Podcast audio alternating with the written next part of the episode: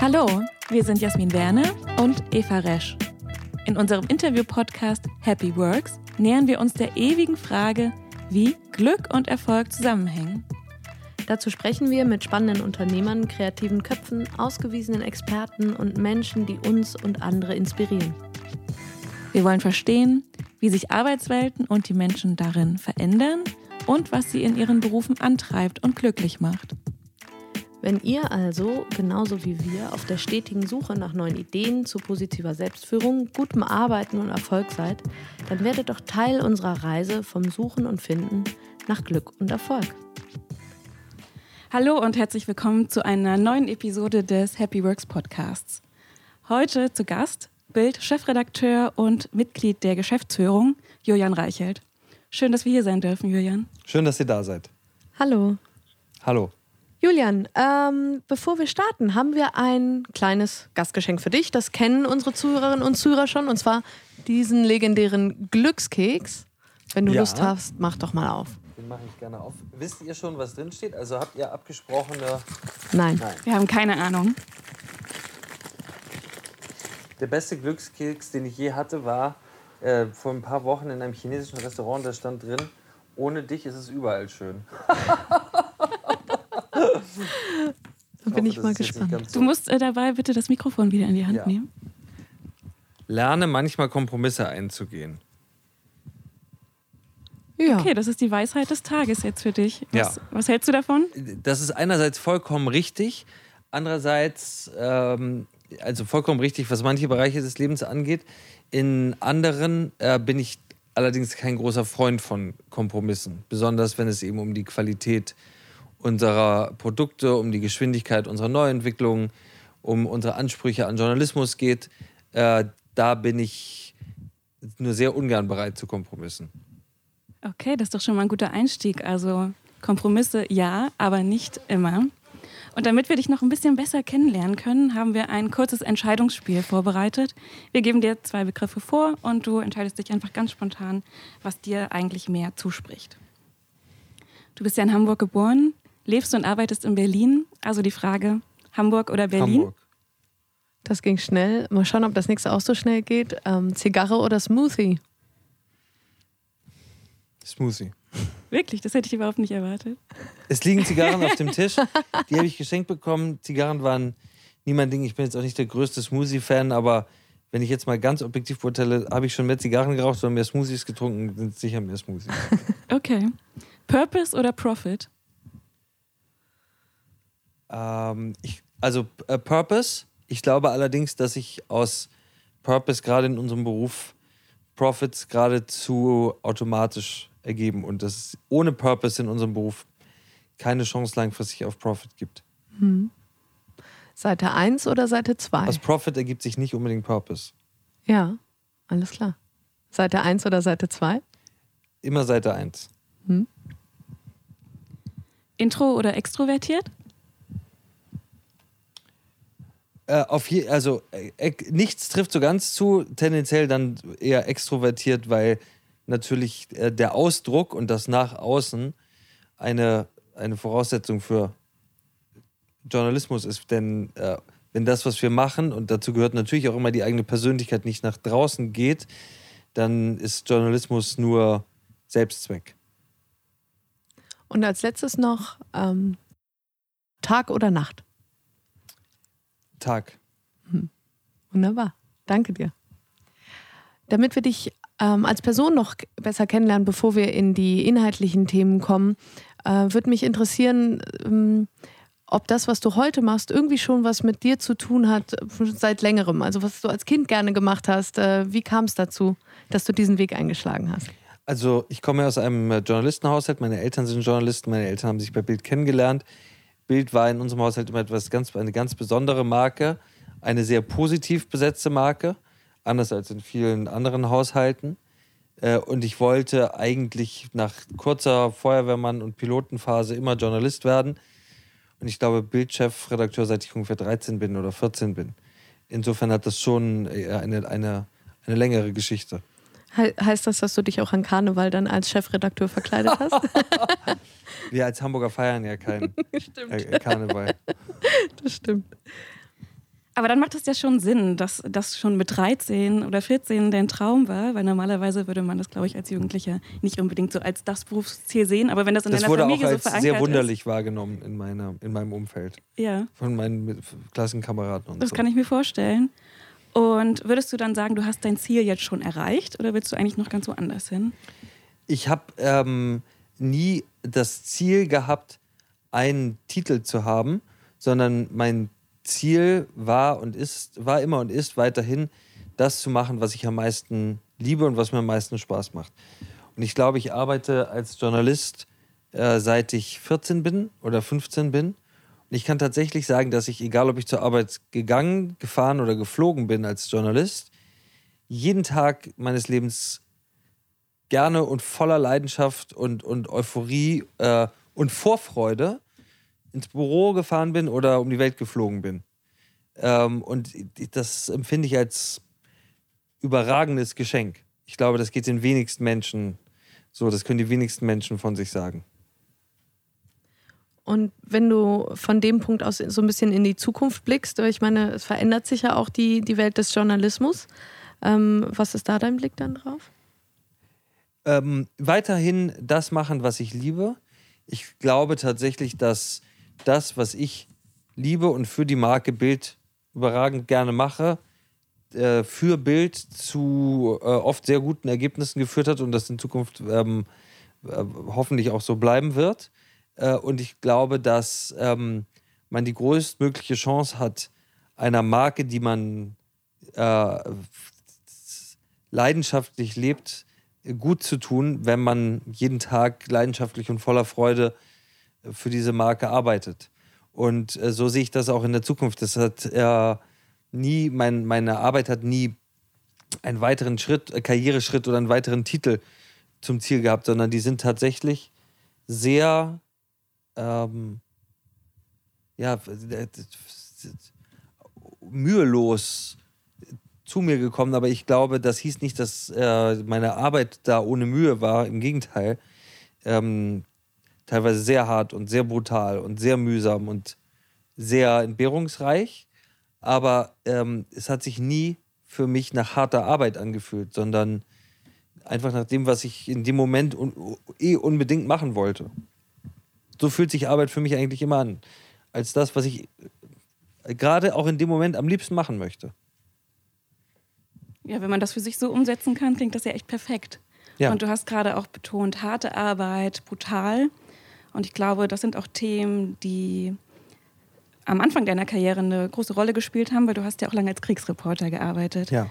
Was glaubst du denn, wie viel von dem damaligen Kriegsreporter steckt jetzt immer noch in dir oder wie äußert sich das jetzt in deiner Rolle?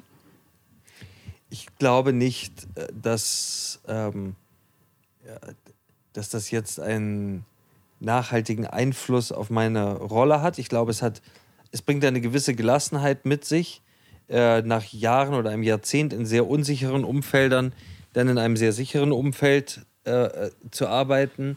Ich äh, weiß, dass ähm, wir, wir alle, alle Menschen, die äh, mit mir arbeiten, alle Menschen, mit denen ich arbeiten darf, abends sicher nach Hause zu ihren Familien gehen, egal wie groß die äh, Herausforderungen sind und egal wie groß äh, der Fehler auch sein mag, den ich mache, was ja immer passieren kann. Ähm, das damit verbundene Risiko ist deutlich geringer als früher und das gibt mir, glaube ich, schon eine, ähm, ja, eine gewisse Gelassenheit. Man trägt das natürlich in anderer Weise mit sich rum, aber ich glaube, äh, dass ähm, man, dass man sich direkt aus so einem früheren Job äh, jetzt gewisse Verhaltensweisen ableiten lassen, ähm, das ist ein Klischee. Wenn, ähm, wenn du uns mal einen typischen Tag beschreiben würdest, wie sieht der bei dir so aus? Es gibt im Journalismus keine typischen Tage. Das, Das ist sagen das sie auch Schöne. immer alle, egal in welchem Beruf. Ähm, ja, aber auf den Journalismus trifft es zu. Man sieht es ja daran, dass es, äh, wenn man sich unser Produkt anschaut, es gibt ja auch keine typische Bildzeitung, es gibt auch keine typische Homepage und es gibt auch keine typische Bild-Live-Sendung, sondern sie ist jedes Mal neu, jedes Mal anders. Und ähm, dieses Jahr ist vielleicht ein gutes Beispiel äh, dafür, dass es in diesem Beruf tatsächlich zutrifft. Ähm, als ich an, an, am Neujahrsmorgen äh, aufgewacht bin, war, glaube ich, die erste große Nachricht und bis dahin auch irgendwie ja, so auf, auf bittere und traurige Weise überraschend ungewöhnliche und fast skurrile Nachricht. Ein brennendes Affenhaus in Krefeld, wenn ich das richtig Stimmt. erinnere. Ja, äh, drei friedensbewegte Frauen, eine Frau und ihre zwei Töchter, hatten ähm, sich gute Wünsche fürs neue Jahr auf äh, Friedenslaternen geschrieben und die dann beseelt steigen lassen. Die sind dann in ein Affenhaus gestürzt und die Affen sind da drin alle verbrannt. So, äh, wie gesagt, eine auf sehr tragische Weise skurrile Geschichte. Äh, und dann äh, ging es weiter mit noch ein paar weitere Nachrichtenlagen und dann kam ein, eine Geschichte, die die größte Nachrichtenlage der Weltgeschichte vermutlich ist, die alle Menschen äh, auf eine Weise betrifft, wie es das noch nie gegeben hat, die unser aller Leben verändert hat, die äh, in, in, im Stundenrhythmus teilweise Nachrichten produziert hat, die wir alle für unmöglich gehalten hätten. Ich erinnere mich an einen Tag, wo wir bei Bild Live, und das war dann durch einen Zufall, ich exklusiv verkündet haben, dass Deutschland seine Grenzen schließt. Aufgrund einer Pandemie. Das hätte ich mir niemals vorstellen können, sowas er zu erleben, äh, sowas erleben zu müssen und sowas berichten zu müssen. Und davon können wir nun alle inzwischen hunderte Geschichten erzählen aus den letzten Monaten, von denen, die wir alle für unvorstellbar gehalten hätten. Äh, und damit jeden Tag befasst zu sein, damit jeden Tag ähm, sich zu beschäftigen, ähm, zu erleben, wie Menschen darauf reagieren, die politischen Prozesse dabei zu beschreiben, das halte ich tatsächlich für herausragend, äh, ungewöhnlich, abwechslungsreich und spannend. Ich weiß, dass das viel, es ist ja auch schön, dass das viele Menschen über ihren Beruf so denken, aber ich glaube, ganz objektiv hat Journalismus da schon eine absolut herausragende Rolle. Ja, das ist jetzt auch ein schöner Übergang. Wie reagieren Menschen auf Veränderungen und jetzt auch aktuell auf die Veränderungen mit Corona? Wir beschäftigen uns ja in unserem Podcast damit, wie sich Arbeitswelten verändern. Und was glaubst du denn aus deiner Sicht, inwiefern macht ihr euch aktuell Gedanken über ein sogenanntes neues Normal, über die Post-Corona-Zeit? Inwiefern seid ihr davon betroffen bei Bild und wie haben sich Abläufe und Prozesse bei euch verändert in den letzten Monaten? Also, was Corona uns ja allen gezeigt hat und da lässt sich vielleicht so eine ganz kleine Parallele ziehen zu meinem, zu meinem früheren Job als Kriegsreporter ähm, weil mir das da schon immer sehr bewusst war und sehr offenkundig für mich auch war. Menschen gewöhnen sich an alles. Menschen können mit jeder Situation, äh, äh mit der sie konfrontiert sind, mit jeder Härte, mit jeder Krise, mit jeder Katastrophe, mit jeder Bedrohung umgehen. Deswegen gibt es uns noch. Ähm, und deswegen überrascht mich das jetzt äh, gar nicht so sehr, weil ich das, wie gesagt, besonders in Kriegsgebieten immer wieder erlebt habe. Und das ist für mich etwas sehr Positives. Das ist für mich etwas sehr Hoffnungsvolles, weil es ein, wenn man das erlebt hat, daran einen tiefen Glauben verleiht, dass äh, man, dass, dass man immer weitergehen kann und wird. Egal was passiert. Und ich, ich ja, kann mir durchaus vorstellen, dass in einem Land, was seit Jahrzehnten keine wirklich schwere Krise mehr gekannt hat, was inzwischen regiert und gesteuert und äh, gelenkt wird von Menschen, die äh, keine schwere Krise in ihrem Leben erlebt haben, dass das fast etwas Heilsames hat, erstens einmal Krise zu erleben, zu wissen, all das, was wir sehen, wenn wir aus dem Fenster gucken, ist nicht, ist nicht gegeben. Äh, das kann sehr schnell verschwinden und in Rezession verschwinden, in Katastrophe verschwinden, in Pandemie oder Krieg oder worin auch immer verschwinden. Aber das werden wir überstehen. Auch das äh, werden wir hinter uns lassen und daraus gestärkt und mit neuen Erfahrungen äh, hervorgehen. Äh, im Moment wird ja viel darüber geredet, dass es ja tatsächlich funktioniert, mit Videokonferenzen zu arbeiten. Ja, ach was. Ähm, Menschen haben über hunderte Kilometer mit Telegrafenmasten kommuniziert und darüber damit gearbeitet und damit die äh, unglaublichsten Dinge vollbracht. Menschen sind mit der Technologie eines Taschenrechners zum Mond geflogen.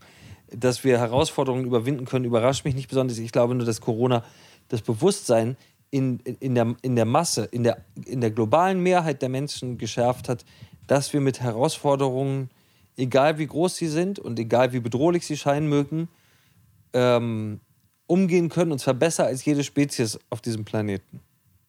Also im Sinne, äh, so, so gesehen eigentlich ein Accelerator für diese Entwicklungsthemen, ne?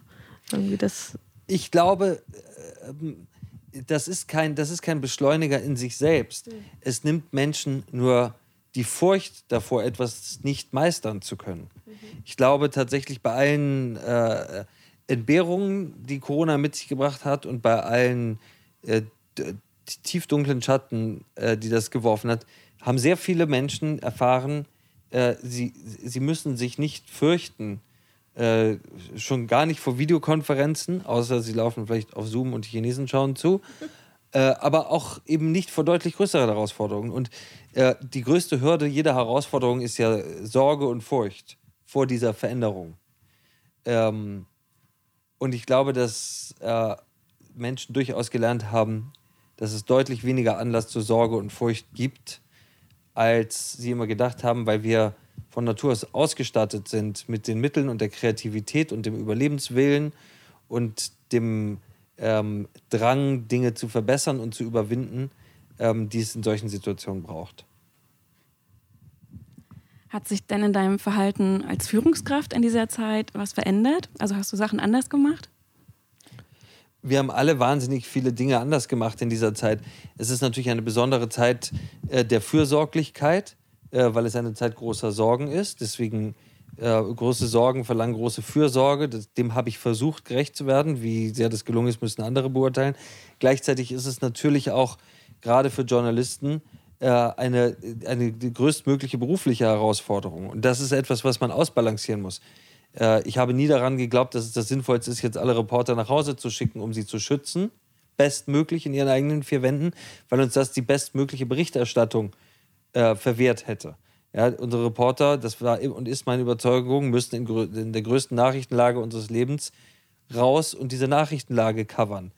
Ähm, und das muss man dann halt ausbalancieren mit den persönlichen Sorgen und, und Ängsten, die Menschen haben. Ich hoffe, das ist uns einigermaßen gelungen. Wenn ich das journalistische Produkt anschaue, was dabei rausgekommen ist, ist es gelungen. Wir haben herausragende Reporterleistung gerade von vielen jungen Leuten gesehen, die da absolut über sich hinausgewachsen sind, monatelang. Das wäre aus meiner Sicht nicht möglich, ohne dass wir da ein paar Sachen richtig gemacht hätten. Aber wie gesagt, abschließend müssen das andere beurteilen. Und wenn wir mal abgesehen von der, der Corona-Krise auf die Veränderung von Arbeitswelten schauen, was sind, da, was sind da die Themen, die ihr tut, um euch mit der fortschreitenden Digitalisierung und auch mit der Veränderung der, der Welt des Journalismus, um euch da auch gut aufzustellen? Also ich denke, dass wir glücklicherweise uns, was sozusagen Arbeitsabläufe und so weiter angeht, ähm, schon vor Corona sehr ähm, mit großer Geschwindigkeit digitalisiert haben und eingestellt haben. Wir haben vor Jahren, vor fünf oder sechs Jahren, alles auf Videokonferenzen umgestellt, alle Konferenzen für Video zugänglich gemacht, versucht, alles, was Bild weiß, an so viele Menschen bei Bild wie möglich, so schnell wie möglich zu verteilen. Mhm. Äh, da hatten wir, glaube ich, durchaus ein, ein, was unsere ganze Kommunikation, unsere Abläufe ging, anging, einen, einen großen, großen Vorteil. Äh, ähm, und ich glaube, jetzt im Umkehrschluss aus Corona heraus keinen überragenden äh, Wissenszuwachs. Ja? Also viel was, viel, was anderen Unternehmen auch aufgefallen ist, haben wir schon vorher ähm, betrieben und gelernt. Und ich glaube, deswegen waren wir auch in der Lage, äh, sehr koordiniert und sehr konzertiert und auch sehr agil auf diese, auf diese Herausforderung zu reagieren. Was man natürlich sieht, ist ähm, die, äh, die rückläufige Bedeutung von Präsenz. Ja, das ist etwas, was man bei Corona durchaus gesehen hat. Präsenz in, Präsenz in gewissen Konstellationen und Gruppen ist etwas Großartiges. Zusammensein ist etwas Großartiges. Auch das haben wir alle gemerkt in, in der Hochphase von Corona, wie schnell wir als Menschen uns isoliert fühlen, wie sehr wir Herdentiere sind. Ähm, aber Präsenz ist im Arbeitsalltag eben auch kein Selbstzweck. Nur weil viele da sind, werden die Dinge nicht unbedingt besser. Es müssen halt die richtigen in den richtigen Konstellationen äh, zusammen sein. Äh, und äh, diese Konstellationen müssen nicht immer räumlich stattfinden, sondern können eben auch in, in digitalen Spaces äh, äh, stattfinden. Das hat man, fand ich, schon extrem gemerkt, wie teilweise Überpräsenz oder Leistung durch Präsenz, vermeintliche Leistung durch Präsenz, ähm, auch lähmt und lahmlegt und verlangsamt nach meinem Empfinden gingen sehr viele Dinge sehr viel schneller. Einfach dadurch, dass äh, ähm, die, die, die, die Gruppen, die zusammen sind, deutlich verschlankt waren. Ja, daraus haben wir schon äh, durchaus gelernt und ähm, hoffentlich eine neue Konsequenz gefunden, dabei zu sagen, wir arbeiten mit den Leuten, die dafür wirklich gebraucht werden, für das jeweilige Task äh, und nicht mit allen, die dann unbedingt auch in dem Raum sein wollen, ja, sondern äh, das beste Ergebnis kommt raus, wenn man die Leute zusammenbringt, die am meisten dazu beizutragen haben.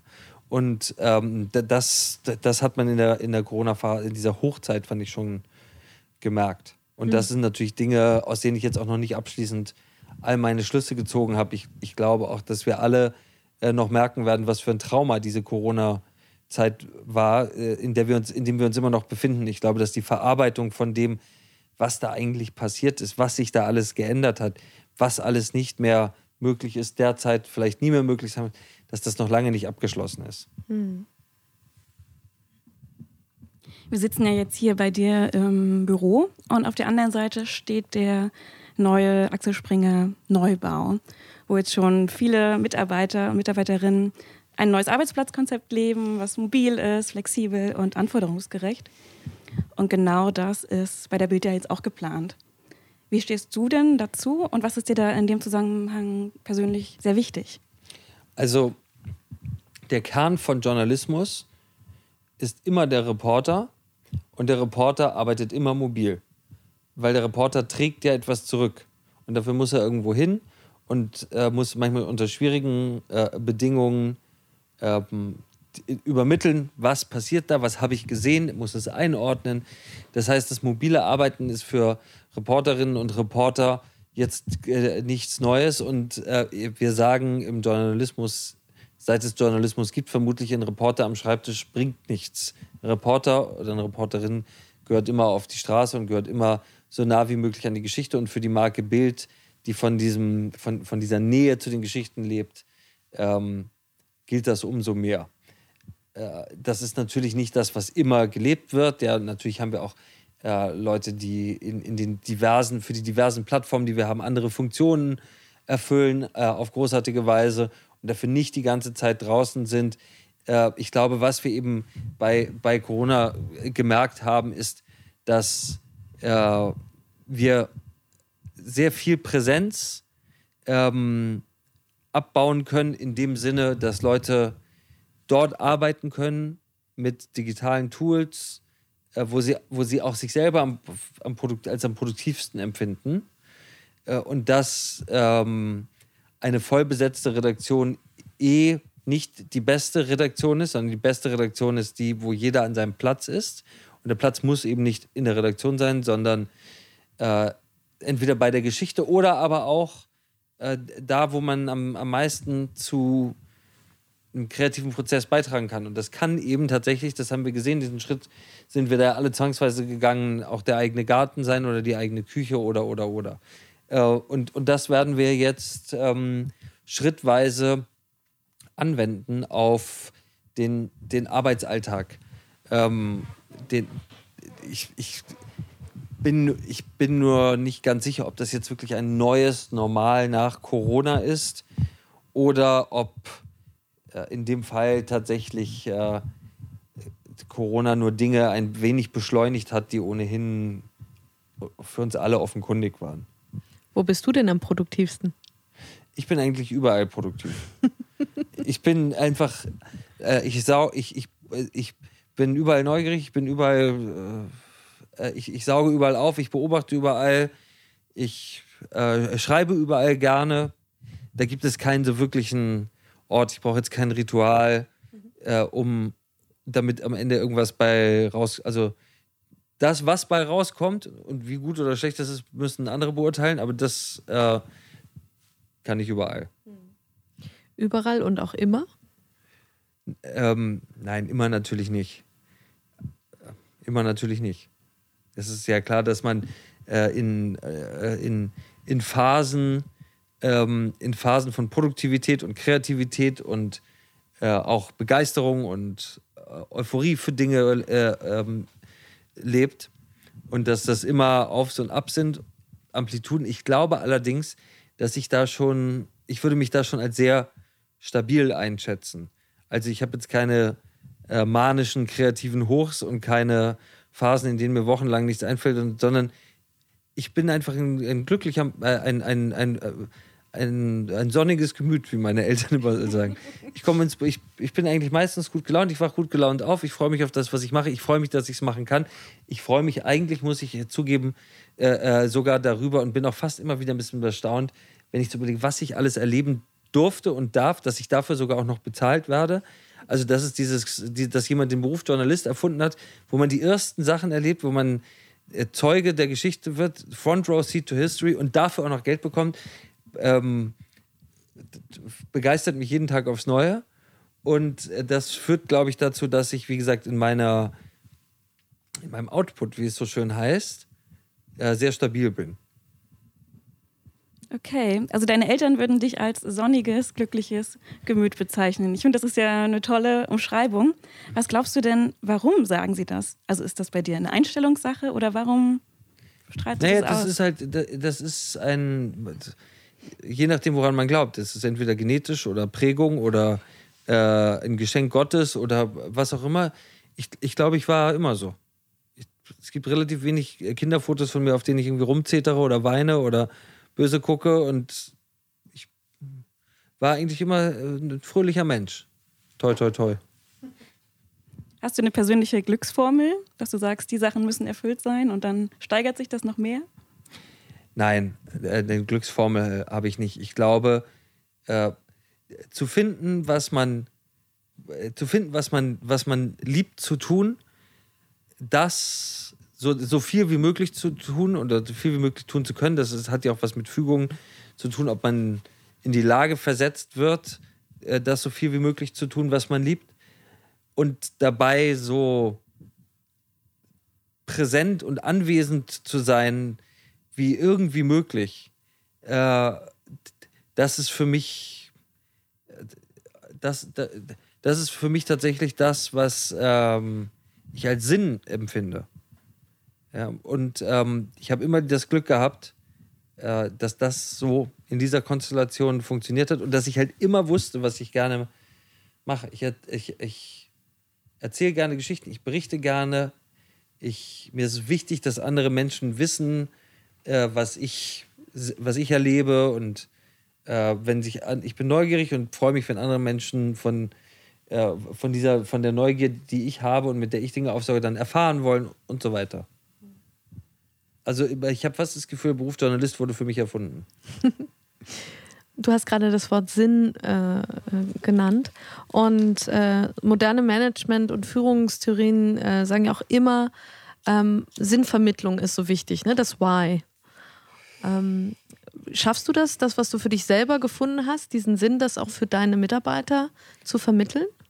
Das ähm, müssen am Ende meine, meine Kolleginnen und Kollegen beurteilen äh, auf jeden Fall versuche ich es. Äh, und auf jeden Fall äh, denke ich sehr oft und sehr viel darüber nach, ähm, weil Bild ja auch eine kontroverse Marke ist, wie sich das, äh, wie sich das erklären lässt, warum wir Dinge tun und warum wir daran glauben, dass das so richtig ist. Und zusammengefasst äh, bin ich der tiefen Überzeugung, dass Bild als ganz besondere Medienmarke eine tiefe Rolle in dieser Gesellschaft hat. Ähm, wir geben Menschen eine Stimme, wir ähm, berichten über Dinge, über die in, in einer Form, die durchaus intensiv ist, die manche Menschen nicht berichtet sehen wollen. Äh, wir ähm, tragen, glaube ich, tatsächlich dazu bei, dass äh, Menschen das Gefühl haben, sie, sie werden verstanden. Und ich glaube, das sind alles überragend wichtige Dinge in einer freien Gesellschaft. Ähm, abgesehen davon, dass das Thema Menschenrechte, äh, dass äh, das Thema Freiheit und Freiheitlichkeit für, für Bild eine so, eiserne Linie ist, dass wir das in unserer Berichterstattung, äh, wie jetzt zum Beispiel mit unserem Team in Minsk, ja, so priorisieren und so sehr daran glauben, dass es wichtig ist, dass wo immer Freiheit und Menschenrechte bedroht sind äh, oder wo immer Menschen um ihre Freiheit kämpfen, dass es wichtig ist, darüber zu berichten. Ähm, aber mal ganz abgesehen davon, äh, glaube ich tatsächlich und bin ich zutiefst davon überzeugt, dass Bild ein, ein, ein, eine der letzten großen Gemeinsamkeiten und Zusammenbringer einer teilweise gespaltenen Gesellschaft ist. Nirgendwo finden sich jeden Tag so viele, so unterschiedliche Menschen aus so vielen äh, gesellschaftlichen Schichten zusammen wie unter der Marke Bild. Nirgendwo in Deutschland. Ich würde jetzt gerne noch mal auf dich als Person zurückkommen und mich interessiert, ob du dich selber für erfolgreich hältst. Und wenn ja, warum? Also objektiv würde man das mit Sicherheit sagen, dass ich in dem, was ich mache, erfolgreich bin, von außen betrachtet. Ähm, und natürlich weiß ich das und natürlich ist äh, äh, man nie davor gefeit, sich daran zu erfreuen, dass man so gesehen wird und dass es objektiv vermutlich auch so ist. Nichtsdestotrotz ähm, reicht mir das nicht aus. Äh, mir reicht äh, das nicht aus im Sinne, dass ich jetzt damit zufrieden wäre, ja, sondern ich sehe das durchaus als ähm, Mission an, wenn man so möchte. Die Marke Bild mit all den großartigen Journalisten, die hier arbeiten, äh, in eine neue äh, Ära zu führen, in der Bild ähm, so groß und so relevant ist und für so viele Menschen eine weiterhin so starke emotionale Bedeutung hat, wie es das immer gehabt hat. Und warum ist es dann neu, wenn es einfach so ist, wie es immer war? Weil das Medium, über das wir das waren, nämlich das Papier, äh, an, rasant an Bedeutung verliert. Und weil die Alternativmodelle dazu noch nicht so rasant wachsen und äh, wie, wie Papier einmal groß war. Und deswegen ist das eine große Herausforderung. Äh, und deswegen machen wir im Moment äh, zum Beispiel diese Bild, äh, schmieden wir diese Bild-Live-Pläne, weil wir daran glauben, dass der Impact und die Relevanz, die Bild hat, Relevanz in dem, worüber wir berichten, aber auch Relevanz für das Leben der Menschen, die Bild lesen und sehen. Der Impact, den Bild hat, wenn wir berichten, passiert etwas dadurch. Äh, dass das ähm, auf der Plattform Bild Live, Fernsehen, Bewegtbild, wie auch immer man das nennen mag, äh, zu einer völlig neuen, in eine völlig neue Dimension geführt werden kann.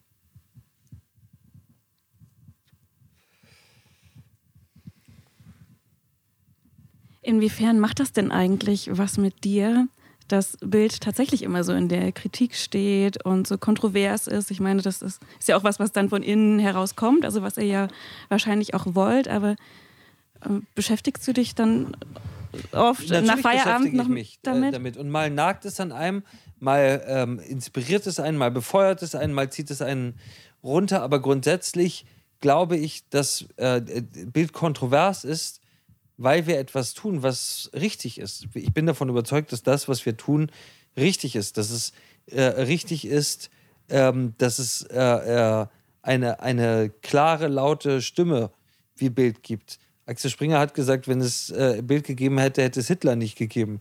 Das ist eine extreme Zuspitzung, wie äh, sie vermutlich in Bild stehen könnte und wie sie eines Bilderfinders würdig ist. Aber ich glaube tatsächlich, dass die Rolle von Bild so herausragend ist in der Gesellschaft, dass wir eben, was ich eben gesagt habe, dieser große Einiger der deutschen Gesellschaft sind. Es wird oft behauptet, Bild würde spalten. Wenn Bild spalten würde, würden sich nicht jeden Tag 10, 15 Millionen Menschen unter der Marke Bild zusammenfinden, weil sie das, was Bild macht und das, was Bild schreibt, als unverzichtbar in ihrem Leben empfinden. Das, das, das wäre nicht möglich. Und noch einmal, es gibt, keine Deu es gibt keine Medienmarke, es gibt überhaupt keine deutsche Marke. Es gibt weltweit kaum Marken, äh, die das erreichen, die so viele, die den CEO mit seinem äh, Arbeiter am Fließband vereinen unter der Frage, wie sieht Bild, äh, wie Bayern München gespielt hat? Wie sieht Bild, was die Kanzlerin gesagt hat? Wie sieht Bild die Entwicklung von Kriminalität in diesem Land? Äh, was ist die größte und hoffnungsvollste Geschichte, die heute in Bild steht? 15 Millionen Menschen, die wir am Tag vereinen unter der Marke Bild, sagen mir und sagen, finde ich, objektiv, wir sind eine einigende Marke und ich glaube, dieses Land kann Einigung und unsere, äh, unsere Zeit kann Einigung und freie westliche Gesellschaften können Einigung mehr gebrauchen denn je zuvor.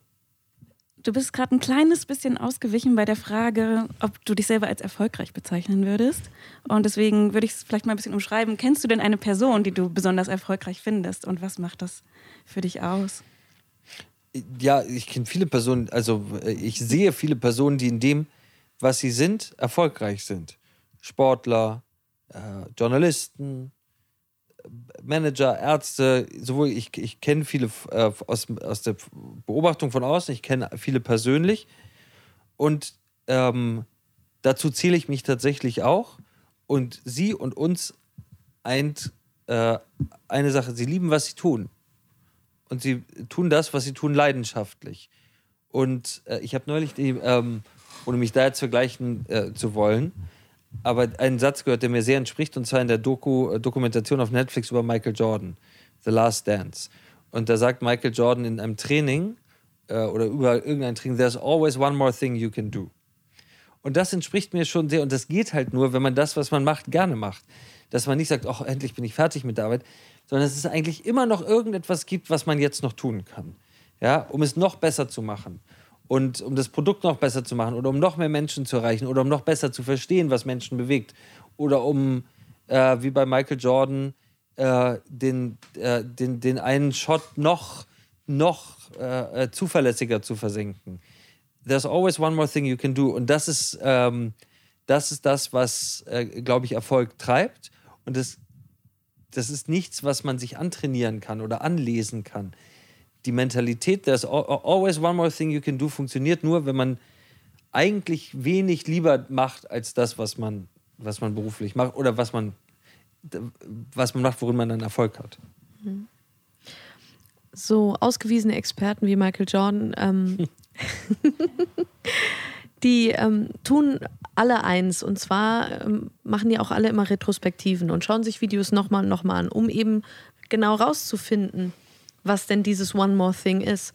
Wenn du jetzt mal so rückblickst auf das letzte Jahr, insbesondere auf, auf diese Situation und euch als Organisation, würdest du alles wieder genauso machen oder würdest du irgendetwas anders machen, wenn du es nochmal machen dürftest?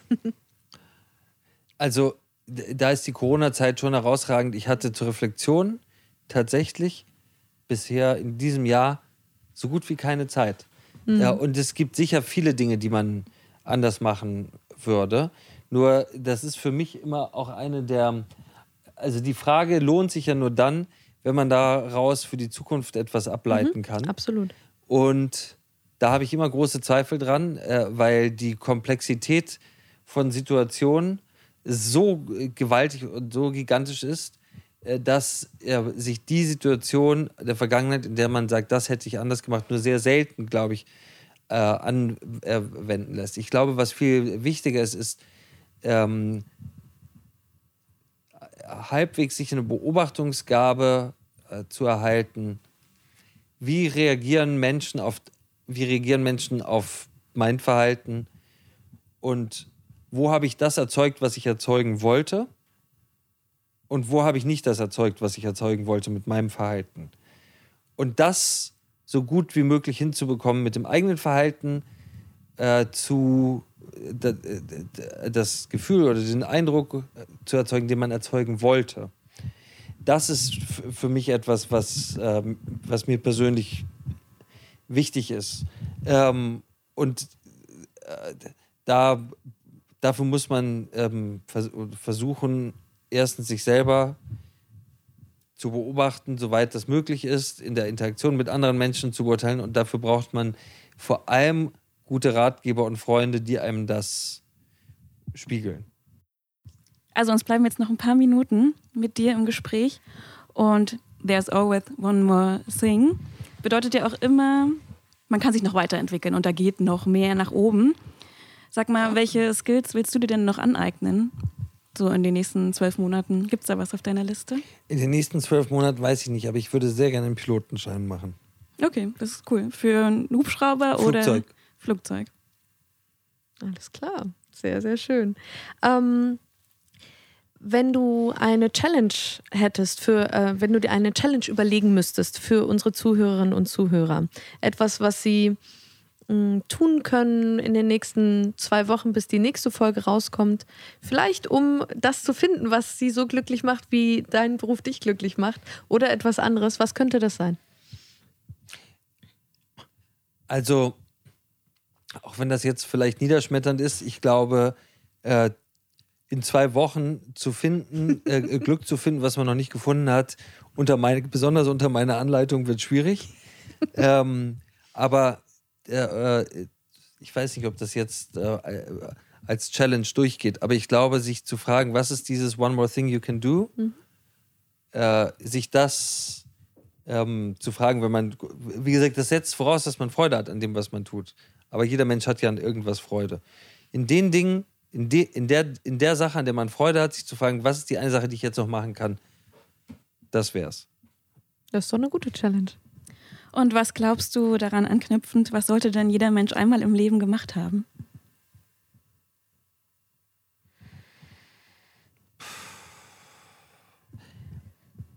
Also, um da jetzt noch mal ganz kurz auszuholen, ich, ich, ich tue mich schwer und das hat auch etwas damit zu tun, was ich früher gemacht habe zu sagen, was jeder Mensch einmal getan haben sollte. Und ich tue mich schwer, zum Beispiel auch mit dieser Frage, aus dieser Erfahrung heraus, was ist zum Beispiel der Sinn, der Sinn des Lebens?